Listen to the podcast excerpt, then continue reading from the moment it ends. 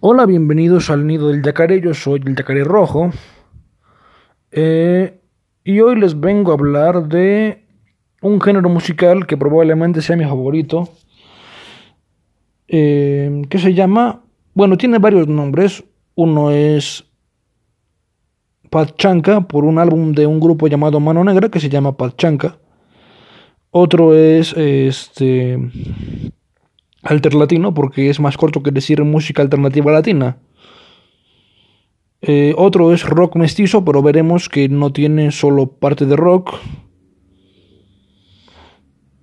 Eh, porque, bueno, la música alternativa latina, igual el rock progresivo de los ingleses y los británicos, da, qué redundante. Bueno, sí, es que si lo ves desde esta perspectiva, los, los ingleses no son los únicos británicos. Británicos son los galeses, los ingleses, los irlandeses y los escoceses.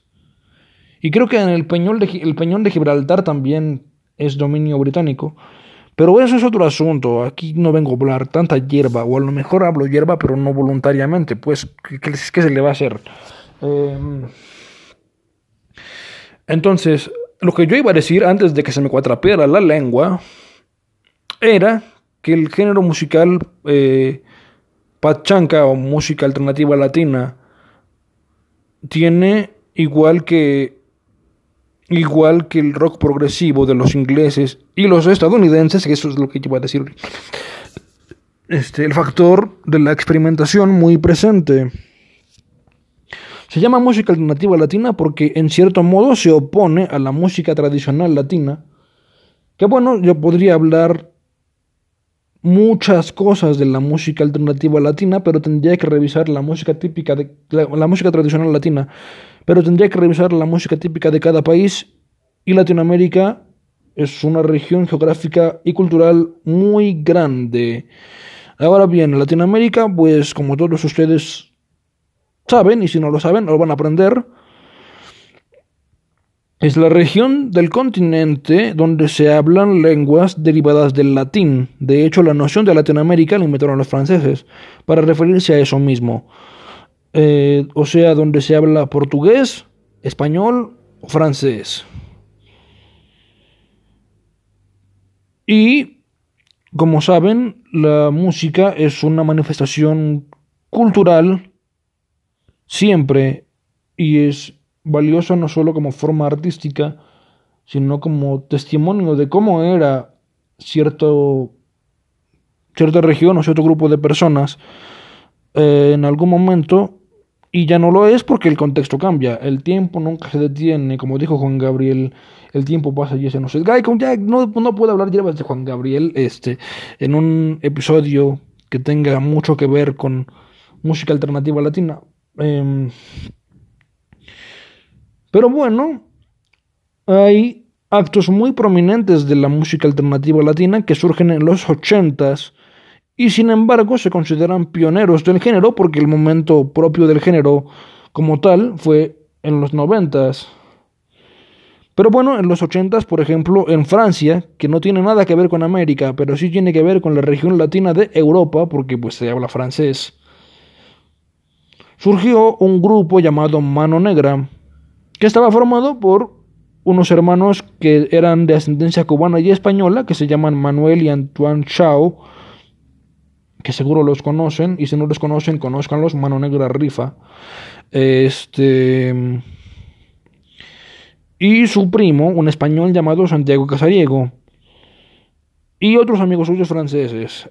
Por otro lado, en América se aparecieron los fabulosos Cadillacs, que son argentinos, eh, porque igual en México se apareció otro grupo que probablemente sea mi acto musical favorito, llamado La maldita vecindad de los hijos del quinto patio. Entonces la propuesta musical de la música alternativa, la propuesta musical del género, del género, el rock mestizo, pachanca o, o música alternativa latina o alterlatino, como le quieran llamar, era la combinación de la música típica de una región del mundo, de un país, este, con las influencias musicales que les llegaban, el, rock inglés y gringo, la música caribeña en inglés, eh, En el caso de Mano Negra, la canción francesa, bueno, se llama canción francés, pero para decirlo en español, canción francesa.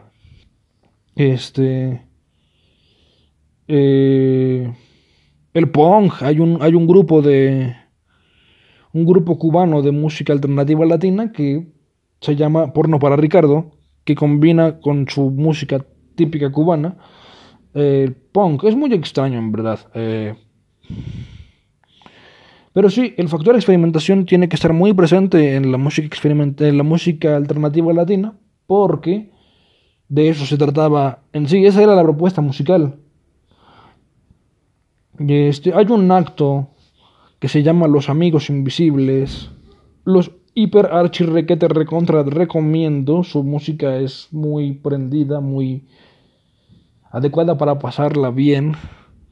Si los conocen, qué bien. Si no les conocen, conózcanlos. A lo mejor no les gustan sus letras porque son medio guarras. O bastante guarras en realidad.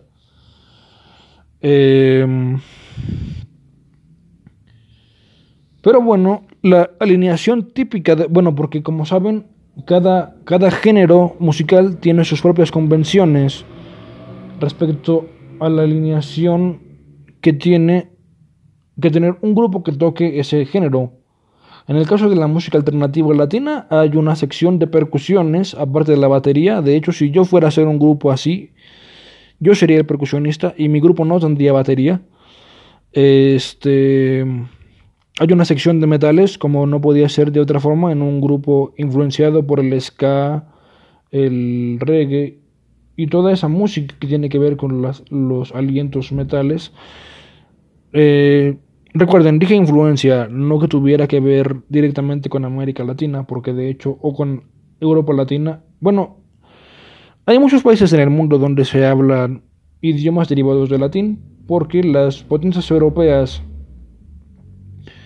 que dominaron el mundo durante un montón de tiempo hablaban idioma italiano, el francés, el portugués, el rumano. Bueno, Rumania habla rumano y ya no sé que haya tenido colonias, pero sí, las potencias colonizadoras, aparte de los ingleses y los, los neerlandeses, hablaban lenguas romances. Entonces, hay muchos lugares del mundo donde se hablan lenguas romances y que técnicamente podrían hacer música alternativa latina, pero no sería aceptada como tal porque el contexto histórico y social de cada región del mundo es diferente entre sí. Una parte muy importante de la música alternativa latina, como dije, es el contexto. Es música que no se puede hacer en Gringolandia o en Europa, bueno, en el Reino Unido, pues, porque no tienen el contexto de América Latina o de Europa Latina. Em, pero sí, básicamente la música alternativa latina suele estar en español, por lo cual la gente asume que toda la música alternativa latina tiene que estar en español, cosa que no es exactamente así. Si hiciera música así, pero en francés, también sería, porque seguiría siendo un idioma, una lengua romance. En rumano también sería. En catalán también sería. Bueno, las lenguas romances son muchas. Y Bien podría pasarme hablando de eso, pero se me iría el tiempo y aquí se viene a hablar de música, no hablar hierba. Bueno, sí, un día voy a hablar hierba, pero no voy a hablar hierba en el sentido de hablar paja que no tenga nada que ver con el tema. Si no, voy a hablar de marihuana cuando hable del reggae, pero eso va a ser en otro episodio, que sea sobre el reggae como tal, y no sobre la música alternativa latina. Em, ¿Qué más? Pues ciertamente es innegable que existe la influencia, eh, eh, la influencia de los hablantes de inglés que hacen música rock. Por eso se llama rock mestizo, pero no es lo único que lo compone. También está en el caso de Mano Negra la canción francesa, como ya dije, en el caso de los, los fabulosos Cadillacs tiran mucho del reggae y el ska pero también de la música típica de Argentina, bueno, más o menos. También le metieron música brasileña, por ejemplo, la batucada del matador, el tremendísimo intro que hacen. Em, así, cada, cada acto tiene innegablemente influencias sin las cuales no podría llegar a ser lo que es cuando ya se consolida como un acto. Eh, un día voy a hablar de eso más ampliamente, pero para no perder el tema, eh, probablemente ya al principio mencioné a Santana, que técnicamente hablando no lo consideran propio de la música alternativa latina porque es una banda gringa que existió desde los 60 y no una banda latinoamericana que haya salido de de los 80 pues. Pero técnicamente hablando también lo es porque fueron de las primeras bandas, o por lo menos hasta donde yo sé, que mezclaban las percusiones afrolatinas y la, onda de la salsa y la música afrocaribeña con el rock cosa que después harían casi todos los que hacen música alternativa latina. Los Amigos Invisibles tienen un percusionista, bueno, quién sabe a quién tengan ahora. Originalmente tenían a Mauri, eh, a Mauri Mix. La maldita vecindad tiene el percusionista Lobito, bueno, tenía, ya se lesionó la mano y ahora toca un señor que se un man que se llama Jesús Méndez. El percusionista de los Borosos Cadillacs se murió también, pero ellos también tenían las percusiones afrolatinas como parte de su conjunto. Ya es una, una, convención que un grupo de música alternativa latina tiene que tener la parte de los tambores de mano. Eh, por ejemplo, Mano Negra tenía a Garbancito, que es su percusionista. Eh, hay un grupo de heavy metal que se llama se llama Puya y otro que se llama El Niño, que son básicamente grupos de grupos gringos que tienen un percusionista de música afrolatina que se llama Oscar Santiago, al cual yo sigo porque es... Bueno, yo soy percusionista y me encuentro un vato que mezcla percusiones afrolatinas y heavy metal y entonces me parece atractivo y lo voy a, lo voy a tratar de asimilar como mejor pueda para mi propia música. Este, pero volviendo a la... Porque todo, la, a lo mejor el podcast se acaba tratando de todo el mundo menos de mí. Este. Pero sí, como, como ya vieron, hay una, un tremendo factor de experimentación. Hay también. Bueno, el, el, piano es un instrumento increíblemente versátil, está en todos lados, en todos los géneros, en la música académica, en el rock, el, el rock de los 50 tenía mucho piano, el rock progresivo y de los 70 y 60 tiene muchos teclados. La salsa tiene mucho piano, hay algo que hace el piano que se llama guajeo, que es fundamental para que el ritmo de salsa suene como el ritmo de salsa.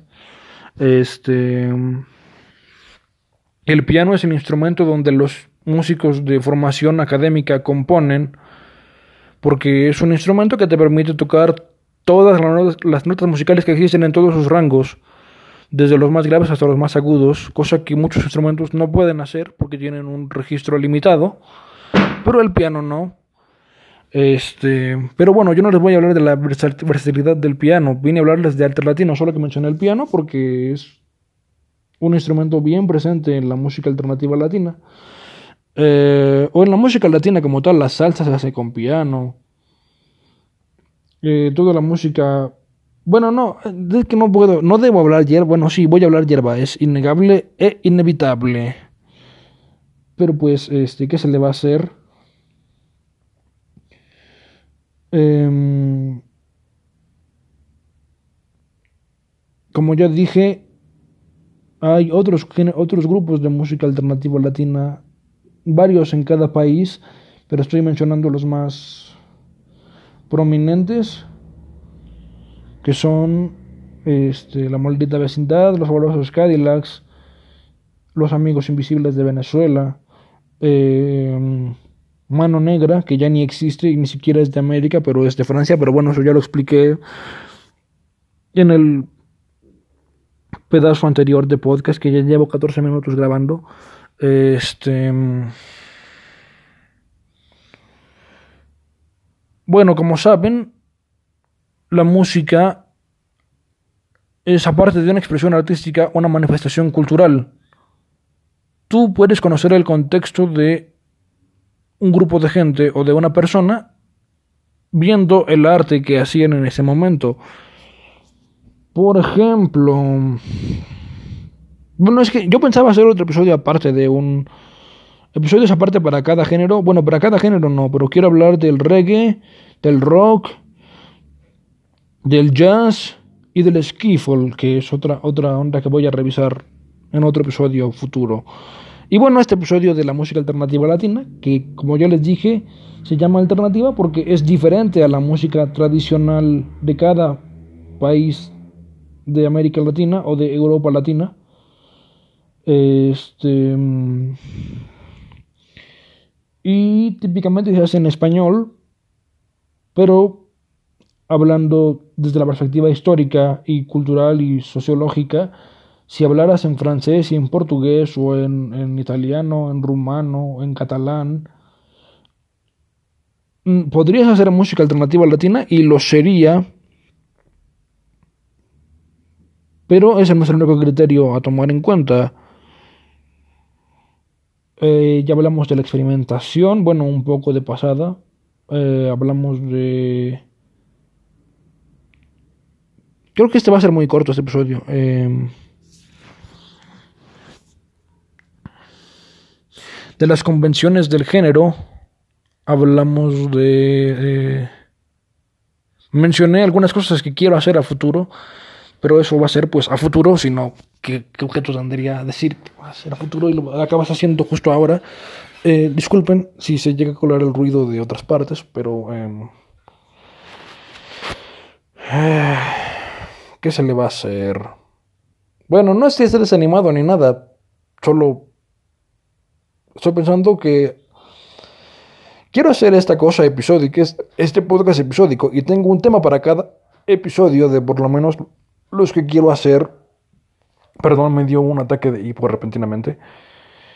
Este, y bien se los podría decir, pero eh, entonces no tendría, o bueno, sí, a lo mejor creo hype y algo que la gente me quiera oír y espere que salga el episodio.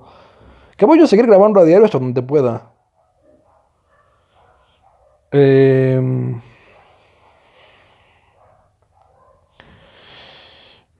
bueno, mejor no, mejor que sea el factor sorpresa. Ya alguna gente sabe qué, episodios voy a hacer. Pero no todos, y obvio mi audiencia, acabo, acabo de empezar el proyecto hace tres días, cuatro días. Y obvio no tengo solo 10 personas. En espero no tener una audiencia solo de 10 personas. Eh, pero bueno. Eh, aparte de otros episodios que quiero hacer, ya los mencioné en episodios anteriores. Y los voy a hacer eventualmente. Si no, ¿para qué digo que los voy a hacer si al final no los hago? Sería como que estuviera mintiendo. Eh, es cierto que el podcast esencialmente se trata de música porque esa fue la idea. Pero no solo voy a hablar de música, voy a hablar de arte en general. Yo soy un estudiante de artes plásticas. Eh, me gusta leer, así que, bueno, bien podría hablar de literatura, claro que no como un profesional del área, pero algo le sé. Tampoco soy un profesional de la música, es decir, soy músico recién empezado hace, bueno, como músico como tal, hace cinco meses, medio año. Eh,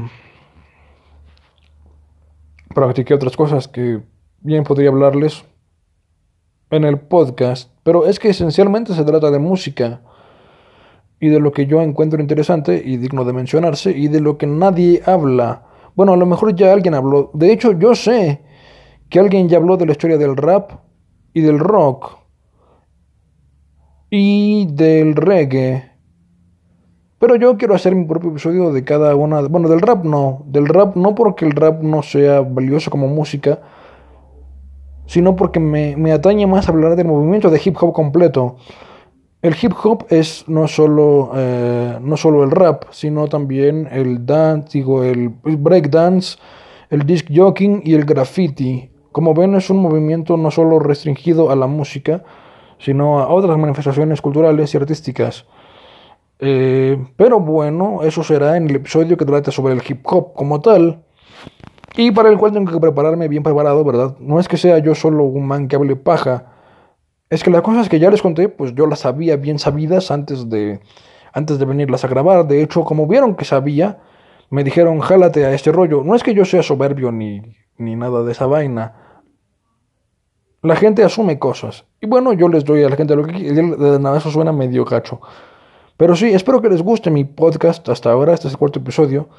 Voy a seguir grabando más, como no. Y que Dios los bendiga. Hasta luego.